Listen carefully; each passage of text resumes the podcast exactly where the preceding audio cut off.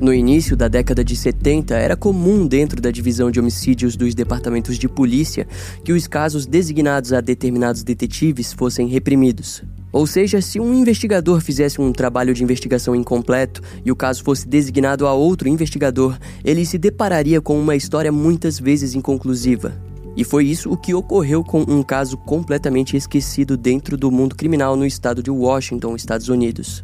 Entre abril de 1971 e setembro de 1972, seis mulheres foram brutalmente assassinadas por aquele que ficaria conhecido como o Fantasma da Autoestrada, um dos assassinos em série mais misteriosos e mortais desde o Zodíaco.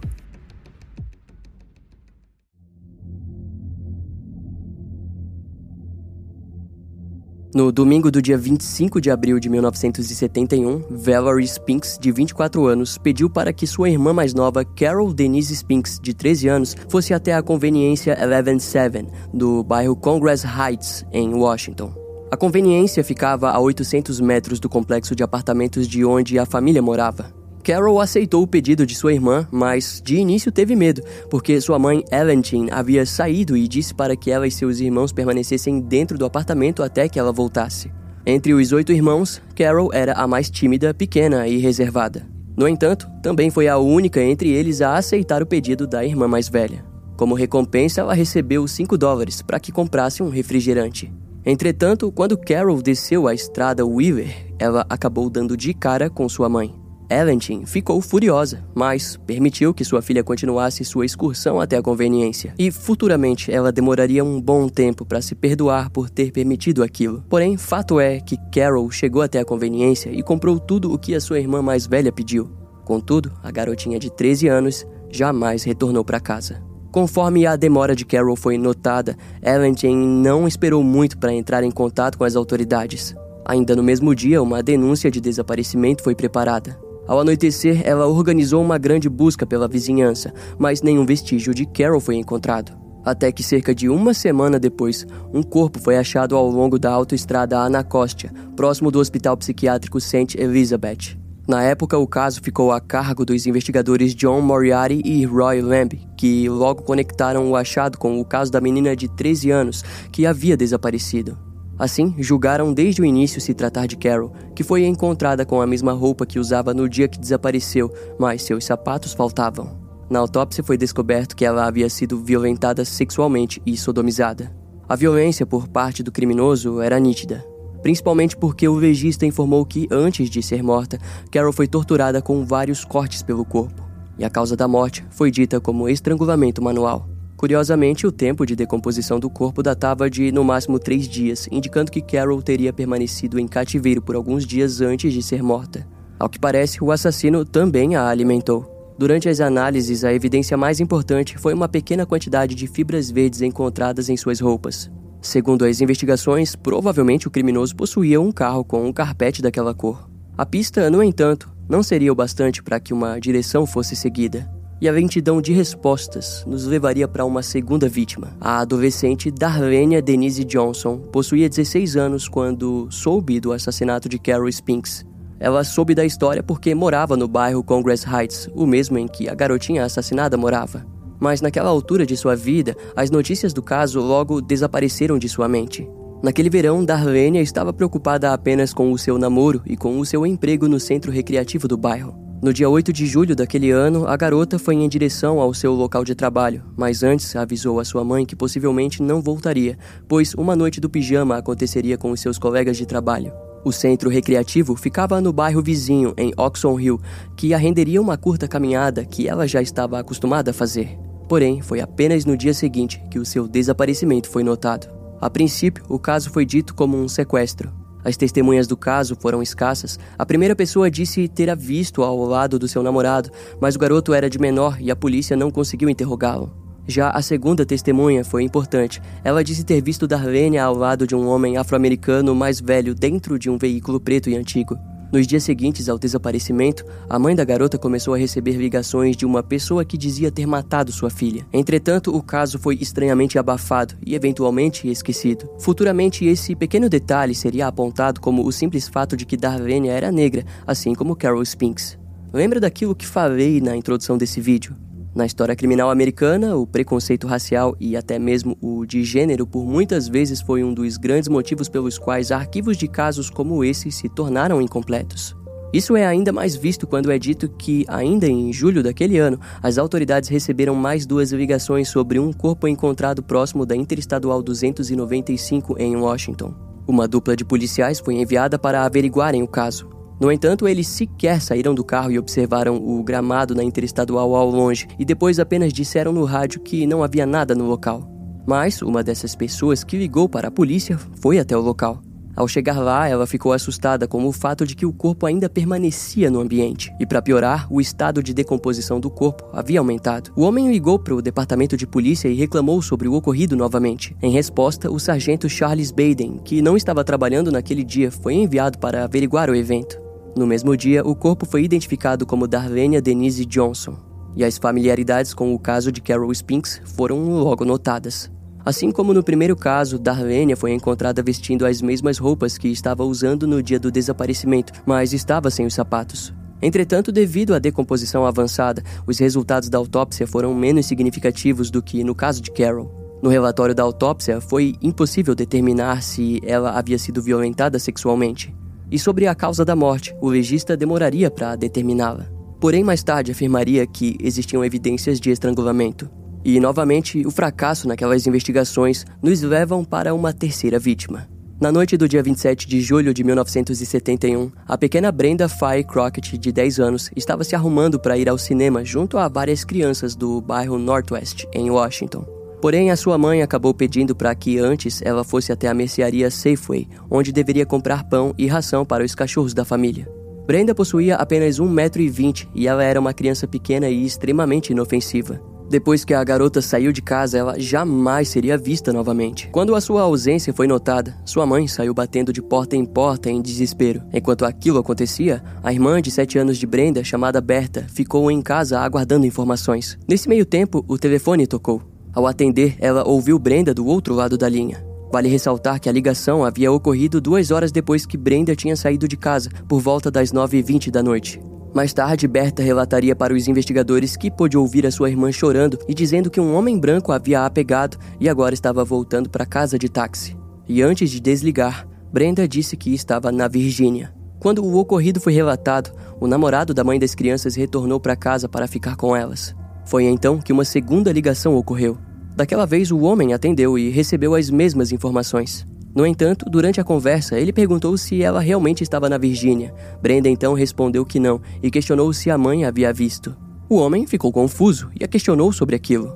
Ao que parece, era como se Brenda estivesse grog. Quando o homem pediu para falar com o sequestrador, sons de passos foram ouvidos se aproximando e a garota disse: Eu te vejo e a ligação foi encerrada. Então, oito horas depois dessas ligações, um caroneiro que caminhava ao longo da Rota 50, próximo de Baltimore com sentido a Washington, descobriu o corpo de Brenda. A autópsia demonstrou o que já era esperado. A causa da morte foi estrangulamento e ela havia sido violentada sexualmente. Porém, daquela vez, um lenço foi encontrado amarrado em volta do pescoço. Na autópsia foi notado que o corpo da garota foi lavado pelo criminoso, pois, de acordo com os familiares, Brenda tinha saído descalça de casa, mas agora seus pés estavam visivelmente limpos.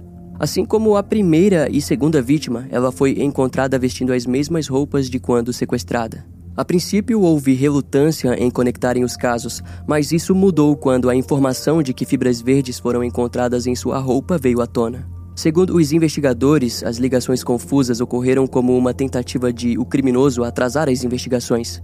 Curiosamente, eles notaram que nas duas ligações, Brenda voltou várias vezes para o fato de que o agressor era um homem branco que havia a levado para Virgínia, ou seja, ele poderia na verdade ser branco e se tratar de um crime de ódio racial. Além disso, o corpo foi encontrado oito horas depois do crime, indicando que eles sequer chegaram a Virgínia. Nos arquivos do caso haviam suspeitas de que o agressor conhecia a mãe de Brenda e tentou de todas as formas possíveis desconectá-lo do crime. A calma da garotinha no telefone também fornece essa ideia.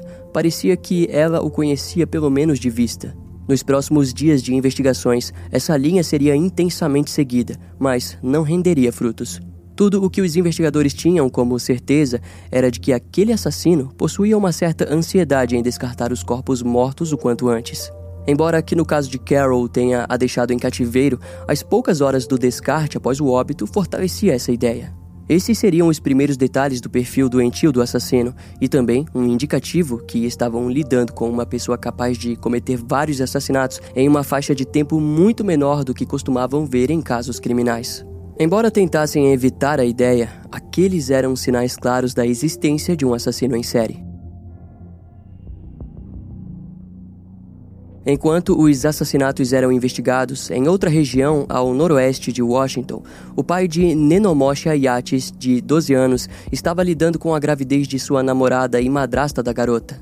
Devido a isso, ele acabava ficando muito tempo no hospital, mas costumava retornar para cuidar de sua filha, que ficava sozinha no apartamento da família.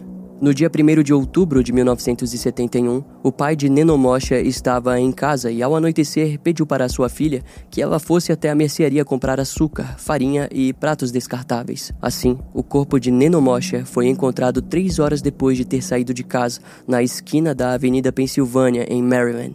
Um caroneiro de 16 anos foi quem se deparou com o cadáver e chamou as autoridades. A garota foi encontrada vestida, mas sem sapatos, e a causa da morte foi dito como estrangulamento. O legista notou que o assassino exagerou no momento em que a estrangulou, chegando ao ponto de danificar o esôfago de Nenomosha. Evidências de abuso sexual também foram notadas. Mais tarde, fibras verdes foram encontradas em suas roupas, conectando sua morte aos assassinatos de Carol Spinks e Brenda Crockett. Contudo, nenhuma grande testemunha foi encontrada. Apenas o balconista da mercearia que disse ter visto a criança sair com sacolas de compras. Além também de relatar que no fim da tarde encontrou os itens que ela havia comprado espalhados nos fundos da loja. De acordo com ele, parecia que uma briga havia acontecido. Uma segunda testemunha disse ter visto Nenomosha entrando dentro de um Volkswagen azul, mas as autoridades não conseguiram localizar o veículo. Em uma coletiva de imprensa, o investigador John Ross trouxe os quatro assassinatos das jovens negras e disse que haviam evidências o bastante para que uma conexão fosse mantida. O que ele quis dizer era que um assassino em série estava solta. Na mesma coletiva, John disse que o FBI estaria entrando para auxiliar nas investigações. Naquela altura, um tabloide chamado Daily News já havia notado as semelhanças dos recentes assassinatos e cunhou por conta própria um nome para o criminoso. O apelido acabaria sendo usado pela força policial e pelo próprio assassino. A caça pelo dito fantasma da autoestrada havia começado. Mas, enquanto isso, o assassino também não se daria ao luxo de parar de caçar. No mês seguinte, um aluno do Colégio Cardoso, em Baltimore, saiu com a sua colega Brenda Denise Woodard, de 18 anos. Os jovens costumavam sair bastante, mas na maioria das vezes o garoto levava a Brenda com o seu carro. No entanto, no dia 15 de novembro de 1971, o seu veículo estava na oficina e ambos precisaram ir caminhando do colégio até o restaurante Ben Stille Bow, onde costumavam jantar. Naquela época, Brenda fazia aulas extras no Colégio Cardoso para que pudesse melhorar suas habilidades em seu trabalho como datilógrafa. Após o jantar, eles foram no mesmo ônibus até um bairro, onde se despediram e seguiram caminhos distintos. Brenda seguiu adiante e pegou outro ônibus. Essa seria a última vez que alguém a viria com vida. Na manhã seguinte, o patrulheiro da cidade de Cheverly, David Norman, estava dirigindo pela região da Rota 202, na direção de Baltimore, Washington, quando observou o corpo de Brenda ao lado de um ponto de ônibus. O achado foi macabro, pois o cadáver havia sido deixado lá para ser encontrado o quanto antes. A cena do crime foi isolada e na mesma manhã a própria mãe de Brenda, que caminhava em direção ao ponto de ônibus, se deparou com o corpo de sua filha. Diferente das outras vítimas, ela havia sido brutalmente esfaqueada e o seu casaco foi deixado pelo assassino em cima do corpo. Na autópsia, seriam encontradas marcas defensivas na região das mãos e braços. Inicialmente, o crime foi considerado isolado. Contudo, um dos detetives descobriu que dentro de um dos bolsos do casaco havia um bilhete assinado pelo intitulado Fantasma da Autoestrada, que escreveu as seguintes palavras: Isso equivale à insensibilidade com as pessoas, especialmente as mulheres. Vou admitir os outros crimes quando vocês me pegarem, se conseguirem. O bilhete tinha sido escrito a lápis em um pedaço de papel arrancado de um caderno comum.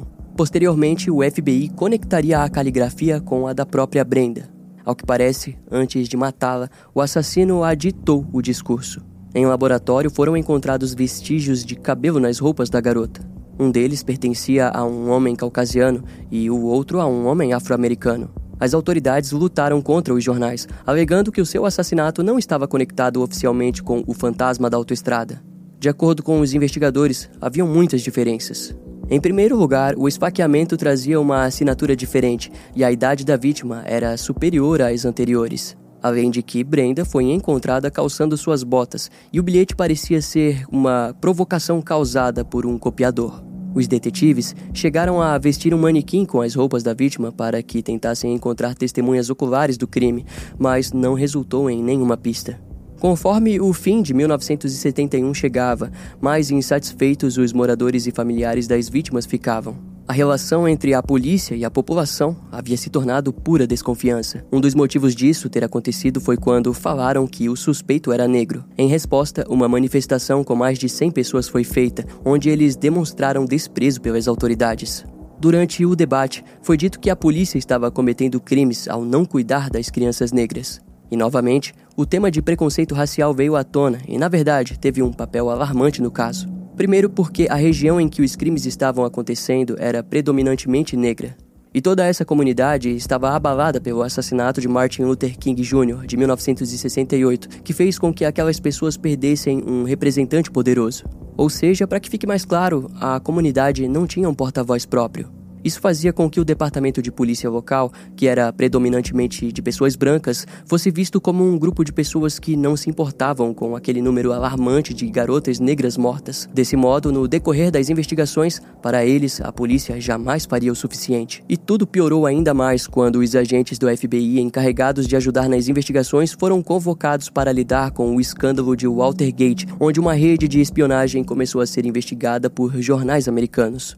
Isso acabou sendo direcionado para as mãos do, na época, presidente Richard Nixon, que mais tarde viria a renunciar ao cargo por conta das discussões de corrupção. Enquanto isso, a equipe original do caso do fantasma da autoestrada estava desfalcada e até mesmo distraída. Então, somos assim levados para os últimos momentos de vida da jovem Diane Denise Williams, de 17 anos. O ano de 1972 estava sendo gratificante para ela, que vivenciava um namoro repleto de paixão. Mas Diane também era uma garota apaixonada por moda e aspirante a modelo. Até que, na noite do dia 5 de setembro de 1972, os seus sonhos seriam destruídos. Naquele dia, foi Diane quem ficou responsável pelo jantar da família, que moravam no bairro Congress Heights. Ela então fez o jantar e depois saiu de casa para visitar o seu namorado, algo que costumava fazer todos os dias. Após ficarem horas juntos, ele a acompanhou até o ponto de ônibus na Avenida Martin Luther King, onde ela pegaria um ônibus até Holly Terrace, em Washington. No entanto, Diane nunca retornou para casa. No dia seguinte, um caminhoneiro passava pela Interestadual 295 quando se deparou com o corpo da jovem na fronteira entre Washington e Maryland. Quando os investigadores chegaram, os primeiros sinais da presença do fantasma da autoestrada foram nitidamente vistos. Diane estava sem seus sapatos e ainda vestia as roupas da noite passada. Contudo, por algum motivo, os sapatos foram deixados cuidadosamente ao lado de seu corpo. A causa da morte foi dito como estrangulamento, mas não foram encontradas evidências de violência sexual. Porém, pouco tempo depois, eles encontraram sêmen em suas roupas. Os investigadores deduziram que pertencia ao namorado da vítima, mas ele negou que ambos tiveram relações sexuais naquela noite. Assim, ao longo dos meses, o Departamento de Polícia Metropolitana de Colômbia revisou o caso, mas era como de fato procurar por um fantasma. O jornal The Evening Star chegou a oferecer 5 mil dólares por qualquer informação que levassem à prisão do criminoso. Várias ligações foram recebidas, mas todas as pistas pareciam levar a lugar algum e também exigiam muito tempo perdido em busca sem sentido. Eventualmente, o FBI anunciou que estava retornando para o caso e no ano de 1974 uma força-tarefa foi criada. Eles contavam com mais de 100 investigadores e agentes federais. Porém, antes de continuarmos, precisamos trazer um pouco do contexto criminal para esse momento da investigação. E para isso, vamos avançar alguns anos no tempo. Em meados de 2004, o FBI lidou com um assassino que estava despejando os corpos de mulheres ao longo da Interestadual 40, na região de Oklahoma, Texas, Arkansas e Mississippi. Esses casos foram analisados pelo Programa de Apreensão de Criminosos Violentos, também conhecido como o VICAP. Esse programa surgiu no mesmo período em que o perfilamento por parte dos agentes John Douglas e Robert Hasler alcançaram patamares importantes dentro do conhecimento criminal. Na verdade, o VICAP em si só se tornou o que é hoje por causa do incentivo desses dois agentes, bem como os esforços de outros pesquisadores e oficiais que dedicaram a sua vida a isso. Dito isso, voltando agora novamente para 2004, o padrão de crimes cometidos ao longo das interestaduais foi estudado ainda mais intensivamente do que no passado. Em resultado, eles tiveram uma análise completa dos últimos 30 anos, nos levando exatamente para o ano de 1974. Isso deu origem à iniciativa de assassinatos nas rodovias. O padrão descoberto não foi uma surpresa. As vítimas de maior risco foram ditas como profissionais do sexo, que eram alvos fáceis para caminhoneiros ou homens que sabiam quem caçar, desde a qualquer tipo de vítima em potencial. O FBI notou que o perfil desses criminosos era algo significativo bastante para que a falta de testemunhas e a ausência de evidências forenses o tornassem complicadíssimos de identificar. O assustador, no entanto, foi quando a iniciativa trouxe informações em estatísticas sobre esses casos. De acordo com o FBI, em 30 anos houve mais de 500 vítimas de assassinatos cometidos ao longo de rodovias por todo os Estados Unidos. Em 2004, para essas 500 vítimas, haviam cerca de 200 assassinos em série de rodovias em potencial. Graças à iniciativa, 10 suspeitos foram presos em 30 homicídios cometidos com esse padrão. Atualmente, esse número possivelmente aumentou, mas um fato nos chama a atenção. Esse tipo de assassino em série é um dos mais prolíficos e mortais. Seu modo de agir, como já dito, é dificilmente rastreável. Agora, quando pensamos que a força-tarefa criada ocorreu exatamente em 1974, no mesmo momento em que a proliferação desse tipo de criminoso estava em seu auge, fica explícito o tamanho do problema que tinham em mãos. Vale ressaltar que foi exatamente nessa época que os três maiores assassinos de autoestrada estavam ativos, sendo eles Patrick Kearney, de 1962 a 1977, Randy Steve Kraft, de 1972 a 1983 e William Bonin, de 1979 a 1980. Embora cada um deles tenham suas particularidades, fica evidente que, diante a todos esses fatores, o rastro do fantasma da autoestrada já havia praticamente desaparecido. Logo ele, que tinha como vítimas garotas vulneráveis de uma comunidade invisível aos olhos da justiça estadunidense. O agente John Douglas costumava dizer que o dragão, em referência ao assassino, pode muitas vezes vencer, e naquela altura a vantagem de vitória estava toda com o fantasma. Talvez vocês não tenham notado, mas a última vítima do assassino, Diane Denise Williams, morta em setembro de 1972, morava no bairro de Congress Heights. Isso significa que o fantasma havia retornado para a região dos primeiros assassinatos. Frente à ausência de novas mortes, os investigadores tinham bastante tempo para estudar o caso. Assim, as características das vítimas passaram a chamar a atenção. Foi percebido que, embora tivessem idades diferentes, elas eram quase sempre do mesmo tamanho. Para os investigadores, foi como se o assassino tivesse confundido a idade das vítimas, tendo como objetivo jovens próximas à adolescência. Quatro das vítimas foram encontradas em Maryland e outras duas dentro de Washington. Aquilo foi considerado como a tentativa do assassino dificultar as investigações, pois era comum as jurisdições terem dificuldades em criar uma única linha de investigação para um mesmo suspeito quando as mortes ocorriam em diferentes pontos. Isso, na verdade, é comumente visto em vários outros casos de assassinos em série, e possivelmente o fantasma sabia muito bem desse defeito da polícia. Em 1974, quando a Força Tarefa foi criada, pistas levaram as investigações até um grupo conhecido como Estupradores Verdes Vega. Ao que parece, essa gangue agia ao redor de Washington e se estendia até Maryland. O principal fator era que a gangue dirigia um Chevy Vega verde que usavam para sequestrar e violentar suas vítimas. Eventualmente, todos os membros dessa gangue foram presos na mesma época em que os assassinatos do fantasma da autoestrada pararam. Por esse motivo, a mídia os conectou por um bom tempo aos crimes. Um dos membros questionado sobre isso foi Morris Joseph Warren, Diante um acordo, ele contou sobre um membro em específico da gangue que estava por trás dos assassinatos. Chegou até mesmo a levar os investigadores até os locais em que as mulheres foram sequestradas e mortas. No entanto, ao ser investigado, a polícia descobriu que para todos os dias dos assassinatos, Morris possuía álibis. Então, ele não poderia estar junto durante os crimes. Mas as investigações continuaram seguindo essa linha. Afinal, o foco não era necessariamente Morris, mas sim o tal membro. Contudo, o procurador do estado, Arthur A. Marshall, durante a sua reeleição, acabou contando essas informações para a mídia. Embora o nome de Morris não tenha sido dito, o procurador tinha contado o bastante para que qualquer um conectasse o criminoso com as alegações. Ele então decidiu desfazer suas confissões com medo do que poderia acontecer com ele na prisão, e nada foi feito contra o membro suspeito dos crimes. Diante disso, a força-tarefa se dividiu. Alguns acreditavam que o grupo de estupradores estavam conectados aos crimes, mas outro grupo não conseguiu engolir a ideia de que uma gangue estava envolvida em uma onda de assassinatos em série. E essa divisão fez com que outro suspeito ganhasse notoriedade. O seu nome era Robert Elwood Askins, de 50 e poucos anos. Na década de 1970, ele trabalhava no hospital de Santa Elizabeth como técnico de informática. Segundo as investigações, todos relatavam ele como um bom sujeito. Entretanto, no passado, Robert tinha sido um dos pacientes da ala psiquiátrica do hospital. Isso porque em 1938 ele foi preso por ter envenenado com cianeto de potássio uma profissional do sexo em Washington. O motivo para o crime era de que ele tinha contraído uma doença venérea ao se relacionar com a mulher. A vítima se chamava Ruth MacDonald, que acabou morrendo. Robert ficou preso no hospital até o ano de 1952, quando foi considerado apto para ser julgado e condenado a 13 anos. Ele foi liberado em 1958 e nos anos seguintes se estabeleceu com o seu trabalho no hospital. As investigações apontam que, até o ano de 1977, Robert teve uma vida normal. Porém, no mesmo ano, ele sequestrou uma mulher sob a mira de uma arma e a violentou. Quando o detetive Lloyd Davis descobriu sobre o perfil de Robert, ele notou que o hospital fica num ponto perfeito para os crimes do fantasma da autoestrada. Suas características também combinavam. Ele tinha ódio de mulheres e conhecia bem a região. Após unir várias pistas, um mandado de buscas foi feito para a residência do sujeito. Lá eles encontraram diversas fotos de mulheres desconhecidas e lenços femininos sujos.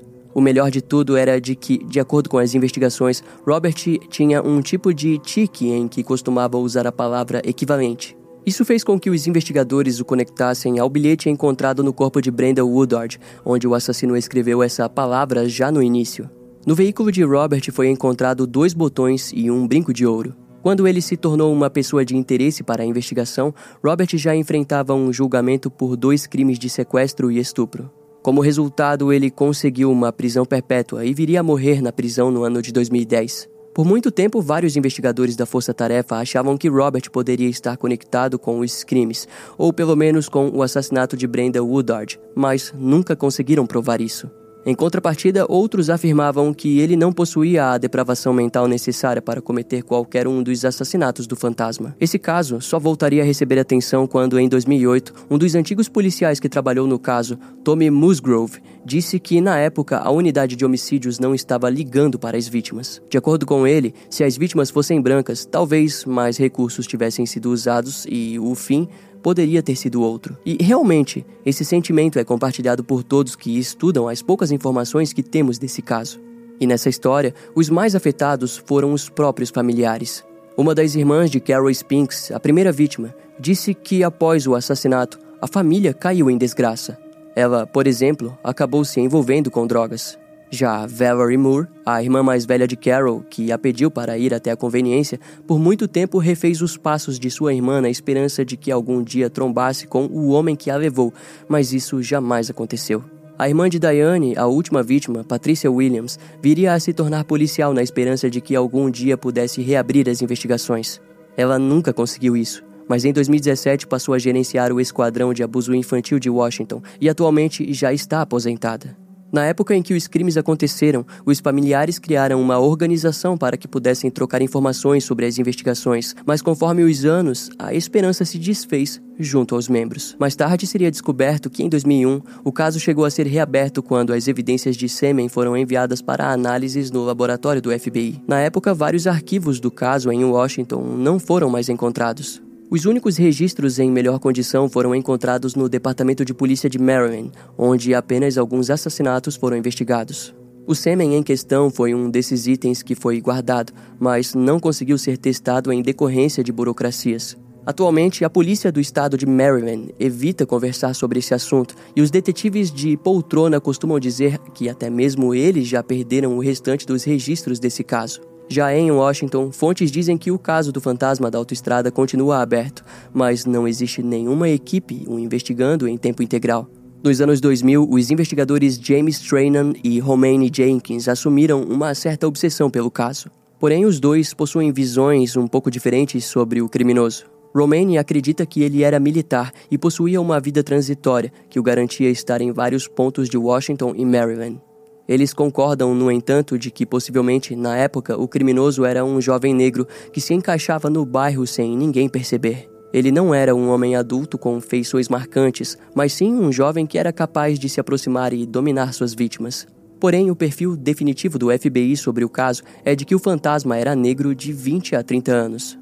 Ele era um sujeito empregado, possuía uma inteligência média ou acima, era um jovem charmoso e que tem histórico de possuir relacionamentos até então saudáveis.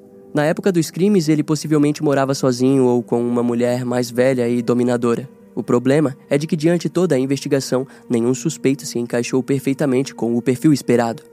Ao longo dos anos, conforme esse caso chegava ao público, ficou evidente que o cenário em que esse assassino atuou e a forma como ele desapareceu fez com que o caso se tornasse esquecível, o que é uma pena, pois é através desse tipo de caso que vemos ainda mais a verdadeira natureza de um assassino em série prolífico e mortal. Atualmente existe uma recompensa de 150 mil dólares por qualquer informação que levem à prisão do criminoso, que, com base no perfil, ainda acreditam estar vivo e impune.